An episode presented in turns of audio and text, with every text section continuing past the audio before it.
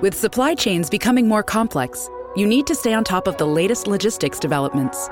So, if you work with logistics, you need the Beyond the Box podcast from Maersk. It's the easy way to keep up to date with everything from digital disruption in logistics to the need for supply chain resilience in today's market. Find out more and keep ahead of the game with the Beyond the Box podcast on logistics insights at maersk.com/insights.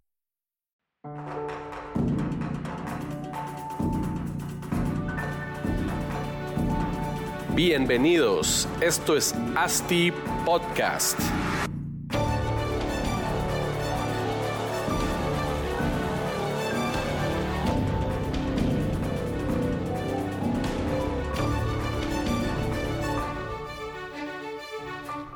Bienvenidos a ASTI Podcast, episodio número 11. El día de hoy estamos con Eduardo Tabush, apasionado por la vivienda social. Tiene 19 años de estar en Hábitat para la Humanidad en Guatemala. En el 2016, eh, Eddie fue nombrado presidente del Instituto de Fomento de Hipotecas Aseguradas FHA. Como mencioné, apasionado por la vivienda social y el acceso a financiamiento a la vivienda. El día de hoy, al día de hoy lidera el equipo que impulsa la creación de AVI, que es el Fondo de Ahorro para la Vivienda de Guatemala. Y pues sin más introducción, le damos la bienvenida a Eddie. Eddie, ¿cómo estás? ¿Qué tal, Marcos? Un gusto estar acá. Buenísimo, gracias por acompañarnos el día de hoy, Eddie. Eh, quería platicar contigo, pues obviamente acerca del tema que, que estás liderando, que es este AVI, el Fondo de Ahorro para la Vivienda que al día de hoy está en una iniciativa de ley, si no estoy mal y me corregirás, es la 5484. Así es. ¿Verdad? Para que la gente la pueda buscar y leerla ahí. Eh, contanos un poco, entiendo que es para la reactivación de la economía y ahorro para la familia. Mira, en 19 años que debo de impulsar la vivienda social, me he dado cuenta de una cosa, y es que nadie compra una vivienda al contado. Entonces, si querés impulsar la vivienda social, se trata de impulsar el acceso a financiamiento. Sí. Entonces, yo no sabía tanto del mercado comercial de vivienda en Guatemala hasta que llegué al FHA. Tenía mucha experiencia en vivienda social, en Hábitat para la Humanidad, que nos regala las casas. Hábitat las financia. Hoy tiene una cartera de 530 millones de quetzales, sana. Eh, si la regalara ya se le habría acabado la plata. Claro. El secreto es cómo le das acceso a financiamiento a una mayor porción de la población guatemalteca.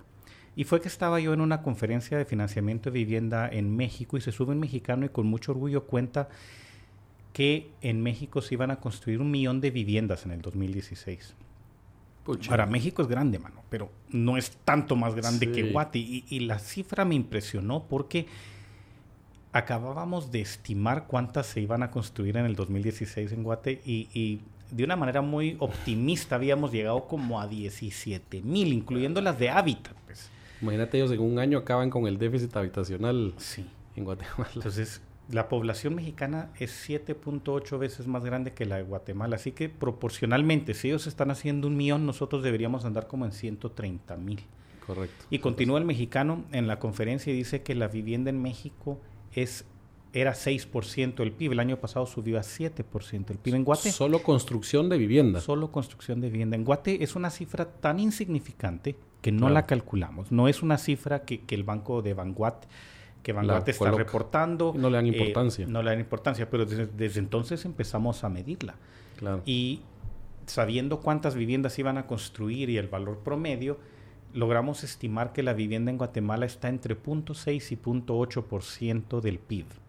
De hecho, lo que sí mide Vanguard es el total de inversión en construcción entre Estado e iniciativa privada. Ellos estiman que anda como en 2.8% cuando el Ministerio de Comunicaciones está ejecutando obra. Sí, pues. Eh, tuvimos un par de años ahí donde no hicieron nada y, se cayó.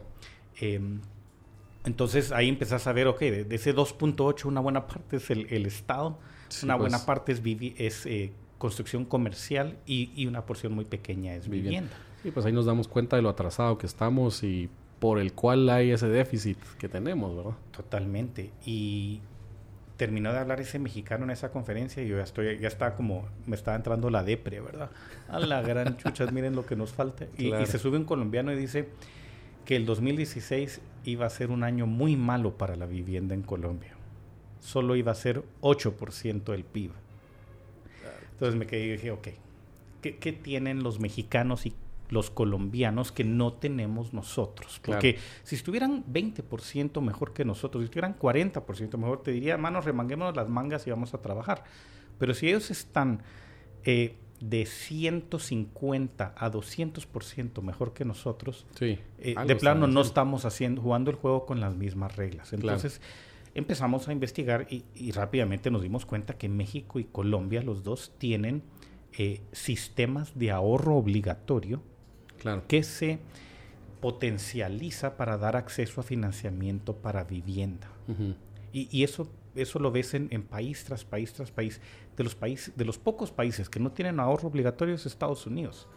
El resto de, de los países tienen alguna forma de ahorro obligatorio donde la plata va a cuentas de capitalización individual. Eso es muy importante. Sí, pues. Porque ahorrar para que se vaya a un fondo común, eso no funciona. Sí, pues. Eh, entonces, México y Colombia eh, tienen institutos públicos. La mejor manera de describirlos son, son IRTRAS. Sí, pues. Un IRTRA, Un para, IRTRA para la vivienda. vivienda, porque son autónomos, descentralizados, con un, un aporte patronal en combinación con un aporte de los trabajadores que va a una cuenta a nombre de cada trabajador Claro. y que ese ahorro primero le sirve para el enganche. Quizás la barrera más ¿Qué es grande que, que no hay tienen? Claro. para, para acceder a un crédito para vivienda. Y segundo, el patrón, cuando el, el trabajador accede a un crédito, el patrono les descuenta la cuota de la casa. Sí, pues. Entonces, lo que está pasando es que a través del ahorro sí. y el descuento en nómina para los pagos del crédito cambias el perfil de riesgo de estos clientes, de estas Sí, pues. Familias. Que no calificarían para un crédito en un banco privado, califican en estos institutos. Simplemente por el hecho que el- su patrono es el que les está reteniendo Claro. obligatoriamente ya Pues, ese, Y ese tenés enganche que gente, piden. gente responsable que paga muy bien, pero tenés, eh, tal vez le- te gusta la Guadalupe Reyes y planeas parrandear todo el mes de diciembre y parte de enero, pues con este sistema... Guadalupe, dicen otros. Sí, con, este, con este sistema no te puedes gastar la plata de la cuota de tu casa. Claro. Simplemente no llega a tus manos. Sí, pues. Y esto hace que un montón de gente que no califica sean sujetos de riesgo. Ok. Y lo interesante, mano, es que cuando le damos acceso a financiamiento a todas estas familias, que en Guatemala yo las describiría como lo que llamaríamos la población económicamente activa y ocupada de Guate, Ok. que es gente de la economía formal e informal Sí, que están gana- produciendo. Sí, no son los más pobres de los pobres. Claro. Pero cuando en temas de vivienda, la fruta que cuelga más baja, que es la que primero cosechas, Sí. son eh, hogares que ya tienen ingresos. Como dentro de cuántos son esas que estás Eh, tres son mil a hogares 10,000? que ganan entre 3 y 15 mil quetzales por núcleo familiar. Sí, O sea, la combinación de dos y hasta tres miembros están alcanzando esas cifras. El de 15 dirías vos, bueno, pero ellos ya deberían poder calificar para un crédito en un banco y algunos lo hacen. Sí, pues. Eh, no es que la banca simplemente le haya dicho que no a estas familias. En el rango más alto las atienden, en el rango más bajo las atienden las cooperativas. Claro. Eh, pero empezamos a encontrar esa brecha de acceso a financiamiento. Por ejemplo, ¿sabías que el sistema Micope emitió 70 mil créditos para mejoramiento de vivienda el año pasado? El Es valor ¿eh? promedio de los créditos es de 52 mil quetzales. Sí, pues. Y de ahí saltás a los créditos asegurados por el FHA. El año pasado el FHA llegó quizás a, a una de las cifras más altas en su historia, que fue 4.300 créditos asegurados de un valor promedio de 508.000. Entonces la banca privada, gracias al seguro de hipoteca del FHA, que hace exactamente eso, que, que- Sí. que- que sea más seguro para la banca prestarle a más familias, logra llegar a un crédito de promedio de 508 mil. Conforme vayamos promoviendo más vivienda, eh, un mayor desarrollo de vivienda social, ese promedio va a ir bajando, pero siempre Claro. tiene un límite porque la banca privada... eh, El promedio baja, pero el volumen aumenta. Exacto. Y, y la banca privada tiene cierta aversión al riesgo, eh, incluso por mismas regulaciones de, de la superintendencia de bancos. Claro. Entonces, ¿quién está financiando vivienda entre los 50 mil quetzales de Micope y los 508 mil Del de la banca privada a través del FHA. Entonces ves esa enorme brecha. Sí, pues. Y el Entonces- mercado en ese, en, en ese paquete de precios es... Es re pobre, es re pobre. es- y, y entonces dijimos, bueno, eh, ya vimos qué tienen en estos países. ¿Realmente tenemos demanda para toda esta vivienda en Guatemala? Entonces contratamos a unos equipos economistas, contratamos a encuestadores y tres diferentes estudios nos probaron que existe una, una cifra de, de más de 100 mil familias Ujú. que si tuvieran acceso a financiamiento para vivienda, comprarían una vivienda entre 150 y 400 mil quetzales. Cabal, donde está la brecha. Sí, pues. Digamos, ¿de cuánta plata estamos hablando? Si, si el valor promedio de la vivienda es de 200 mil, digamos, Sí. Y son 100 mil familias, estamos hablando de un segmento de nuestra economía que pesa más de 20 mil millones de quetzales al año. Sí, pues. Entonces, Sí, es enorme. como me decía un cuate, me decía, Eddie, es que te das cuenta de lo que, lo que estás diciendo, lo que, lo que descubrieron ustedes con tu equipo. Es que hay un segmento de nuestra economía que debería ser de, de 7 a 12% del PIB y que no lo estamos atendiendo. ¿Cómo vamos a sacar el país adelante si nos hace falta esa pieza de nuestra economía? Y no es una pieza cualquiera, no es que venga una inversión de la China a construir a saber ni qué, ¿verdad? Es Sí. una inversión que genera riqueza para la población, porque sabías que la, la vivienda es la mayor generadora de riqueza en una población, Sí, me imagino. porque tenés que dejar de gastar y empezar a ahorrar para dar el enganche Claro. y con cada pago a capital crece tu patrimonio neto. Entonces, un país que Y no se vuelve costumbre el tema de, de ahorrar para eso, Ah, ¿verdad? totalmente. Que le Y- cambia, le cambia el chip a la, a la gente tener esa responsabilidad. Bueno, de- es que un país de propietarios es muy diferente que un país, una persona dueña de su pedacito sí, de propiedad privada vota muy diferente que alguien que no tiene nada que perder. claro. La persona que no tiene nada que perder le va a creer lo que sea al próximo candidato populista que Sí, venga. por una lámina. Creen. Pues te- por menos que eso, me, me prometió llevar a, eh, ir al mundial.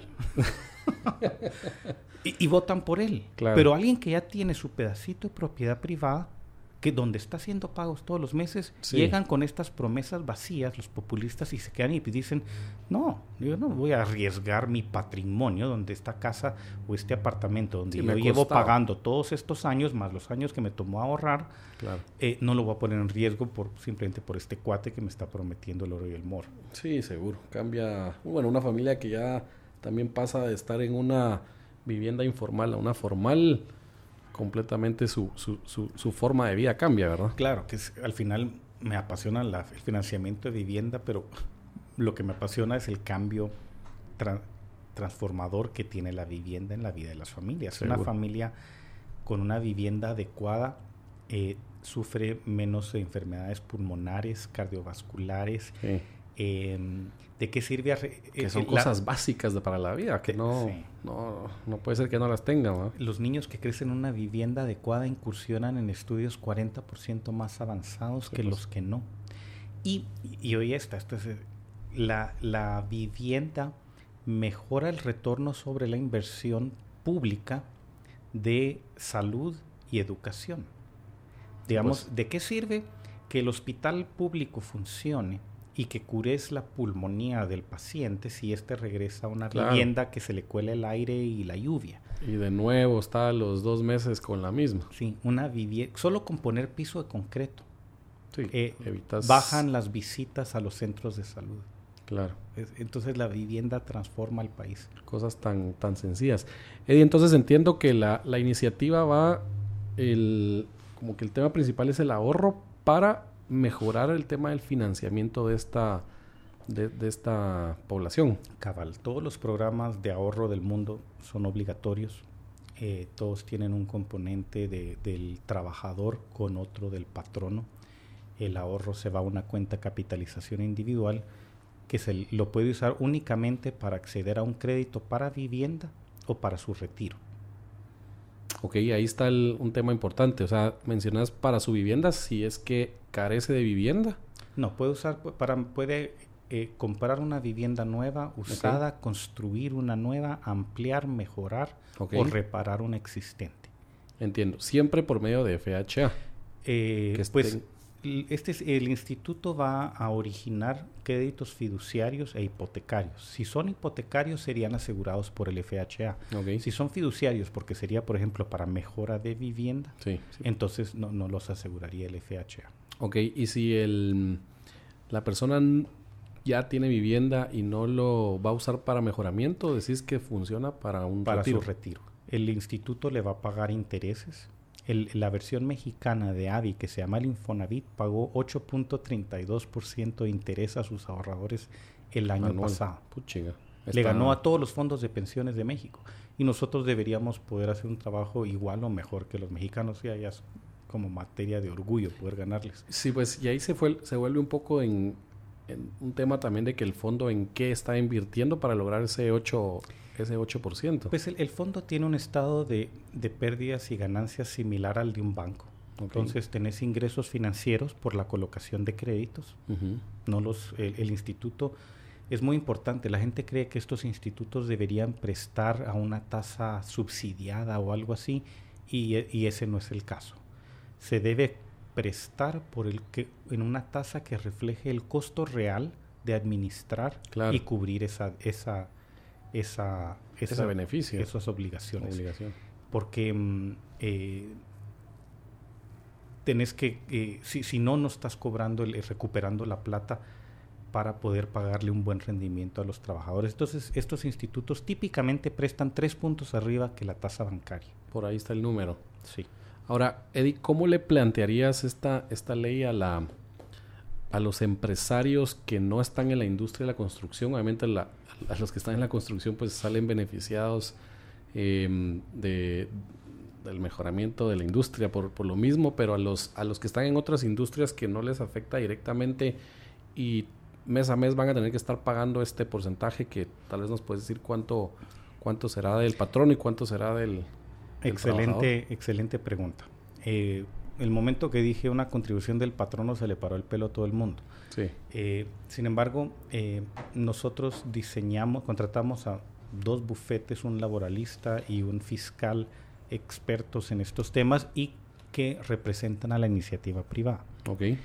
Y ellos diseñaron, nos ayudaron a diseñar un sistema de aporte patronal que el, el pago del el, el aporte del patrono, te lo pongo así, es, es medio sueldo al año. Ok. Un sueldo al año sería 8.33%, ¿verdad? Sí. Entonces es 4.165, la mitad de 8.33. Pero ese pago del patrono es abonable al cálculo del pasivo laboral del trabajador. Ok. Entonces se da como un, un pasivo a la hora que despedís a un O sea, trabajador. es un ahorro también para el, Exacto. eh, para el, el- el- la iniciativa privada. Sí, entonces el, momento que despedís a un trabajador, le calculás su pasivo y el instituto te extiende un certificado que dice ya pagaste todo esto hacia el pasivo del trabajador. Entonces alguien pregunta, pero, pero es que Guate no tiene una indemnización universal. Sí. Cierto, pero eh, estadísticamente se le paga indemnización a 94% de las terminaciones laborales. Entonces, por- Enorme. porque es altísimo Sí. y, y lo que pasa en la práctica es que aunque no hay indemnización universal, nadie renuncia de una buena empresa. Entonces, la, la única ra- manera que salís de una buena empresa es porque te echaron. Entonces, y te pagaron tu indemnización. Claro. Eh, entonces, en ese caso es, es un, un gasto que el, el- a veces empresarios no reconocen que lo tienen, pero te garantizo que sus gerentes de recursos humanos sí lo reconocen y Claro. lo entienden. Entonces, eh, nos, eh, nos sentamos con, con los gerentes de 25 eh, de las empresas más grandes de Guate y, y los, les explicamos cómo funcionaban y ellos lo cacharon al principio. Eh, Es desde que un- no está tan difícil en realidad. que primero no les representa un costo, porque Sí. ya, ya estás reservando en tu estado de pérdidas y ganancias un 8.33. Sí, pues en tu reserva legal. Contable, sí. Sí. Eh, y eh, además el- el- el- el- la ley trae un escudo fiscal adicional para los patronos donde ellos pueden deducir dos por uno lo que aporten al instituto. Entonces vos aportás 100 en nombre de tus trabajadores y de tu ISR deducís 200. Entonces tiene un escudo Es fiscal otro adicional otro ahí super beneficio. y tiene un tercero que es para los patronos que quisieran alcanzar eh, el, el beneficio de una indemnización universal. Sí. Hoy deducen 8.33, que sería un sueldo al año. Lo pagan todos los años. En este caso, si ellos pagan el 8. punto- eh, un sueldo al año, podrían deducir 12.5, Ok. Sí, pues. que le da un excelente retorno sobre Claro. la inversión. Y esto como el, llevamos este proceso muy inclusivo del diseño de la ley, fuimos a ver, por ejemplo, al directorio de la SAT. A Eso los- te iba a preguntar, ¿qué piensa, qué piensa la SAT de esto? les gustó mucho, les gustó el Ministerio de Trabajo, les encantó, eh, el Ministerio de Finanzas les gustó mucho eh, la idea de, de en todo el mundo a ese nivel entiende perfectamente bien que sí tiene que venir con sus beneficios fiscales para los patronos, Claro. eh, porque no estamos en una condición donde pudiéramos encarecer más la, la planilla de los trabajadores. Y entonces, cuando, Sí. Cuando primero lo ves, te asusta el 4.16, pero si te sentás con tu gerente de recursos humanos y le pedís que te calcule Sí. cuánto te habría costado si hubiera pasado hace un año, eh, el, el resultado es, es que es muy poco o nada, y en algunos casos Sí. eh, saliste beneficiado. es un tema más de flujo efectivo del mes a mes. Ahora, cuando yo hablo con, con la mayoría de las cámaras de- del CACIF, eh, la actitud que tienen es una de, de esto es algo que quisiéramos hacer por nuestros trabajadores. Es Claro. una actitud muy positiva, miran el cambio que realmente puede llevar para la industria, lo ven como, como algo, eh, reconocen.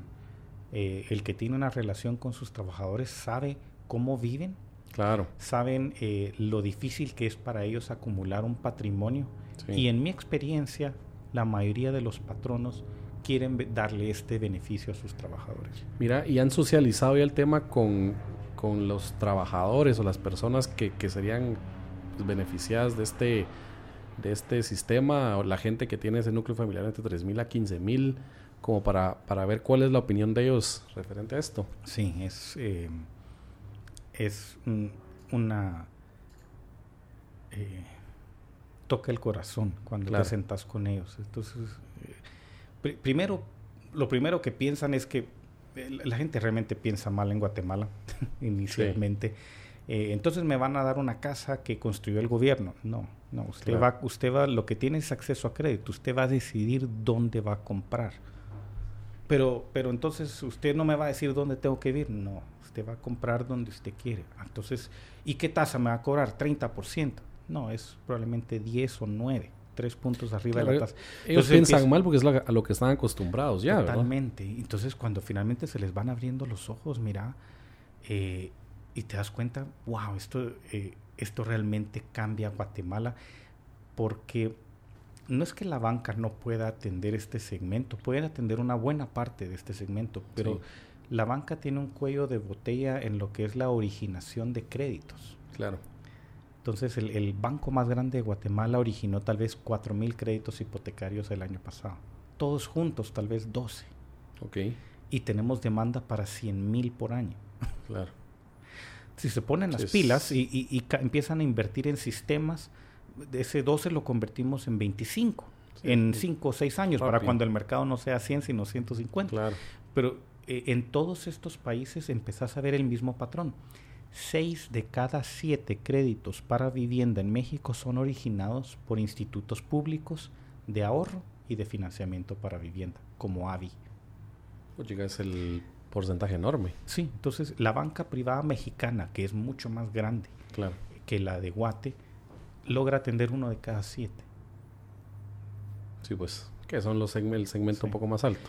Y como estos institutos no manejan caja, no manejan encaje, dos problemas muy grandes que tuvo el Bambi en los noventas y la razón que lo cerraron, no es un banco, mantiene toda la plata y todo el ahorro de los trabajadores depositados en la banca local. Ok. Entonces la banca, esos ahorros, la banca local los puede usar para dar créditos a los desarrolladores Sí, pues. y se cierra el círculo. Sí, pues es un, es un Es un buen círculo ese. ¿Verdad que sí? sí. Eh, y lo que pasa al final es que un país que no tiene depósitos a largo plazo, lo No que le llaman el, el- el encaje bancario, no puede invertir en proyectos a largo plazo. La reforma de pensiones de Chile, que, que han escrito muchísimo ese tema, es interesantísimo, cambió Chile, le dio unos crecimientos increíbles al PIB de Chile por varios años. Claro. Lo que ganó no fue que los viejitos tenían plata para retirarse, lo que, lo que el país ganó es que finalmente tenían depósitos a largo plazo para financiar obras pues. a largo plazo, entre eso vivienda, Claro. pero también carreteras y un montón de otras cosas. Sí, pues esas son normativas de superintendencia, entiendo yo, que tenés que tenerlo Pues es, es que el, el descalce financiero es eso, que tenés, no podés destinar depósitos a corto plazo para dar créditos a largo plazo. Claro, no sería destinar sostenible. en el- una en el porción de los depósitos a corto plazo para créditos a largo plazo porque nunca, en ningún momento llegan a retirar toda la plata del banco, ¿verdad? Sí, pues. Eh, pero eh, eso tiene que ser medido y si no estás capturando ahorro para el retiro, no estás capturando depósitos a largo plazo para financiar una gran cantidad de créditos a largo plazo, que es lo que se requiere con vivienda, ¿verdad? Sí, pues. Por cierto, esos créditos de Micope que te mencioné son ah, de 5 a 8 años. Entonces, estás, está dando un, un- un servicio súper valioso, pero no es lo que se necesita para, para realmente empezar a, a- financiar vivienda. que Claro. Debería ser 20, 25 años. Mira, Eddie, y mm, algunos comentarios que he escuchado yo al, al platicar con gente de este tema que quisiera yo que aclararas también porque lo ven como, como que fuera un, cuando se implemente como un monopolio, porque no hay otras opciones para la gente en donde, en donde em, meter ese ahorro, ¿verdad? Pero ¿por qué? ¿Cómo, cómo, cómo les, les explicarías a ellos que no sé si... Pues Yo creo que para empezar no hay mercado para que hayan varios. Mira, el, el- en el mercado colombiano crearon una ley donde cualquiera podía crear su fondo para captar eh, ahorro que le llaman las cesantías a ellos. Ellos sí ahorran un, un sueldo al año. Ok. Eh, pero es un mercado mucho más grande. Eh, la siempre se necesitó una versión pública y esa versión pública, como los privados se llevan los mejores créditos, Sí. todavía no alcanza punto de equilibrio. Ok.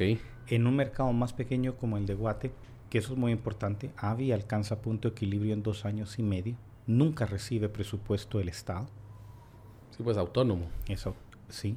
Bueno, autónomo no significa que no, va no recibiría presupuesto del Estado, pero sí significa que las, los ahorros de los trabajadores nunca pueden ir a parar a las arcas del Estado. Que ese es un buen, Sí. un buen punto. Eh, la otra cosa que tiene Que AVI... le da tranquilidad a muchos, creo. Sí, es que eh, un problema de gobernanza que vimos en, en instituto tras instituto en Guatemala es cuando el presidente de la República nombra a los directores de Sí, pues. un, como el CHN, por ejemplo. Eso no funciona. El presidente puede nombrar a un sobrino inepto a administrar un, Claro. un, un instituto con miles de millones de quetzales. em, Mal administrar. mal administrado. Eh, en el diseño de la gobernanza que hicimos para AVI, el, el presidente de la República y el Ejecutivo y el gobierno no pueden nombrar un solo empleado en AVI. Ok. ¿Quiénes los nombran? La iniciativa privada. Sí, pues.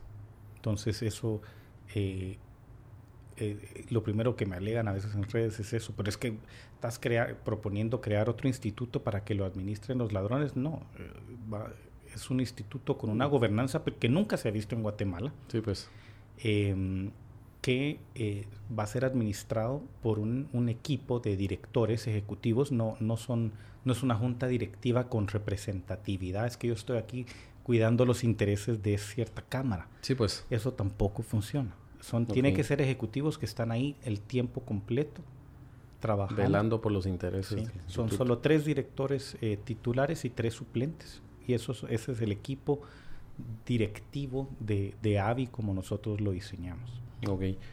Mira, otra pregunta que te tenía yo que, que- que creo que es importante resolver es el tema cuando el trabajador empieza, cuando el, cuando el AVI esté funcionando y empiecen a, a abonar ya a este fondo, ¿en qué momento ellos ya van a poder optar a la compra de una vivienda, tomando en cuenta este segmento que hablamos de 3 mil a 15 mil, como cuánto tiempo tienen que pasar Mira, con un, el ahorro? un trabajador que gana 3 mil quetzales al mes va a ahorrar 6.800 quetzales en tres años.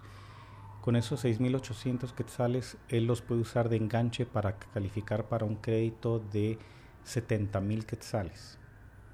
A Ok. 10% de tasa fija, eh, a 10 años plazo, con cuotas de 895, que es menos de, de 30% de sus ingresos.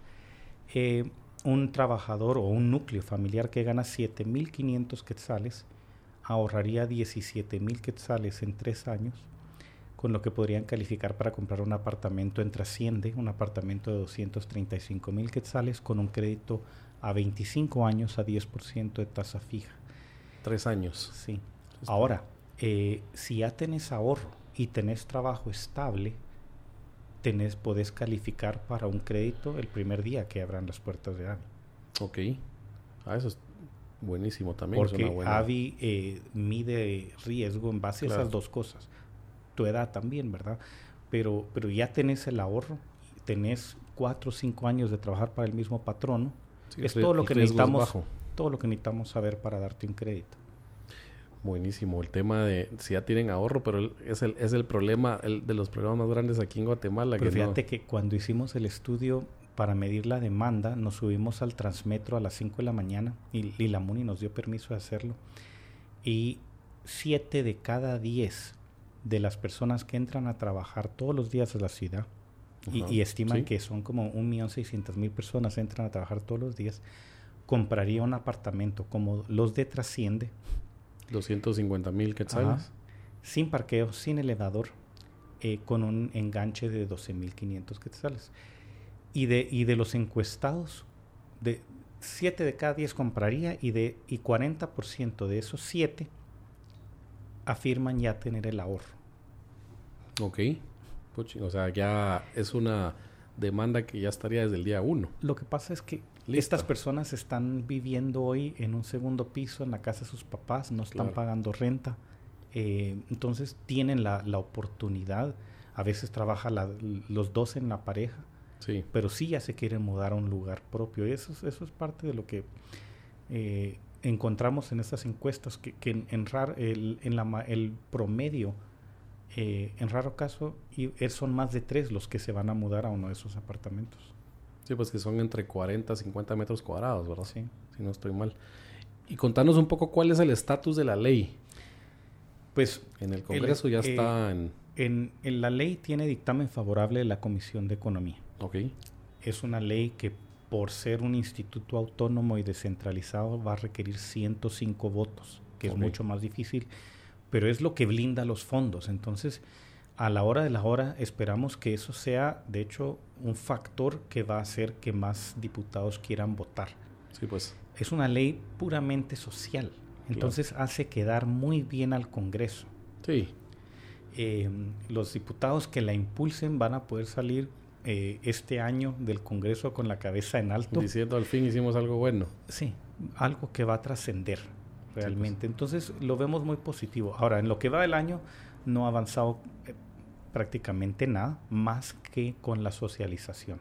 Yo me estoy dedicando, por ejemplo, para ir a hablarle a todos los partidos políticos, a todos los candidatos para diputados de todos los partidos, porque no me importa, bueno, sí me importa quién quede, pero, pero sin importar quién quede, eh, Tengan esto en mente. quiero que lleguen al Congreso 160 nuevos diputados que entiendan la importancia de la vivienda Claro. y que entiendan realmente qué puede hacer el Estado para promover vivienda, porque AVI no es una política nacional de vivienda, AVI forma parte de una política nacional de vivienda y hay una Sí. muy buena que se está desarrollando eh, con, eh, con AVI y con vicepresidencia y ASEMBI y otros grupos, 30 diferentes organizaciones de sociedad civil eh, están impulsando un plan nacional de vivienda de donde AVI es una de 20 iniciativas. Claro. Eh, algunos son reglamentos, algunos son estudios y otros programas que debería tener el, el país de Guatemala realmente para poder eh, impulsar la vivienda Pues más avanzar, fuertemente. Sí. avanzar en este tema. Y si todo camina bien como esperás, ¿cuándo crees que podría estar ya o cuándo puede entrar en vigencia esta? Mira, em, el filósofo Séneca dijo que la suerte es cuando la preparación y la oportunidad se juntan. Claro. Entonces, hay que esperar todo lo yo que de, los astros se... de vivienda te puedo hablar por días, pero de política no sé nada. Eh, lo que sé es de que estamos preparándonos. Ok. Estamos eh, asegurándonos de que eh, más gente sepa de, vivienda, que más gente sepa de AVI, que más patronos entiendan que realmente no es una amenaza, porque ten- confiamos en Dios que se va a abrir una oportunidad donde AVI va a poder pasar. Claro, lo que hay que entender, como mencionaste anteriormente, es que la el impacto que tiene no va sobre, no va solo sobre la industria de la construcción, sino impacta en N cantidad de industrias que van relacionadas, ¿verdad? Mano, creces el PIB 5 puntos y se salpica todo el país. Cre- lo creces 7. Y vamos a tener investigadores del Banco Mundial aquí en Guatemala tratando de averiguar qué pasó, porque seríamos una anomalía en toda Latinoamérica. pues. Claro. Y lo vamos a lograr hacer con, con vivienda, gracias a Dios. Seguro. Y, y- y lo más importante es que le- le- se le va a proveer vivienda a, a toda esta población que, que lo necesita, ¿verdad? Ah, totalmente. Eh, Es un, un game changer para el país. Seguro. Buenísimo, Eddie. Em, pues se nos va terminando el tiempo. No sé si querés agregar algo, algo a la, a la plática, algo que quieras que los que nuestra audiencia escuche. Lo único que les diría es que estoy a las órdenes. Eh, yo puse mi vida profesional en pausa para poder impulsar esta iniciativa de ley. Si ustedes saben de un grupo que le interesaría oír la presentación que toma un poco más de una hora, poder hacerla bien ya con preguntas, eh, yo llego a verlos y se las presento y se los explico y les explico por qué tiene que ser así. Eh, estamos, eh, estoy a las órdenes para eso. Buenísimo, Eddie. Te agradecemos mucho, la verdad, el tema de que estés dedicándole tu tiempo a esta, a esta iniciativa de ley que creo que es va- o va a ser, porque seguramente va a suceder, muy importante para, para nuestro país. Em, Gracias Marcos por el espacio. Buenísimo, tal vez nos das tu, tu contacto, correo electrónico para que te puedan contactar. Con mucho gusto. Me, mi correo es eh, eddyytabush, T-A-B-U-S-H, arroba gmail.com. También me pueden encontrar en Twitter, eh, eddyytabush. Eddie Tabush, el apasionado por la vivienda. Buenísimo, te agradecemos mucho. eh, esperamos poder hacer un nuevo podcast contigo cuando ya esté avanzado, cuando ya esté por salir para, para que nos contes la o nos actualices de, de la situación. Les agradecemos a todos nuestros oyentes por habernos escuchado. Siempre nos escuchan en Spotify o en iTunes con en, en Asti Podcast. Redes sociales, tenemos Instagram, Asti Podcast también. Eh, nos pueden escribir a podcast.astidesarrollos.com. Recuérdense que siempre estamos aquí tratando de generarles nueva información, información de valor, para que todos aprendamos un poco todos los días y pues les agradecemos por estar con nosotros y seguir escuchándonos. Saludos.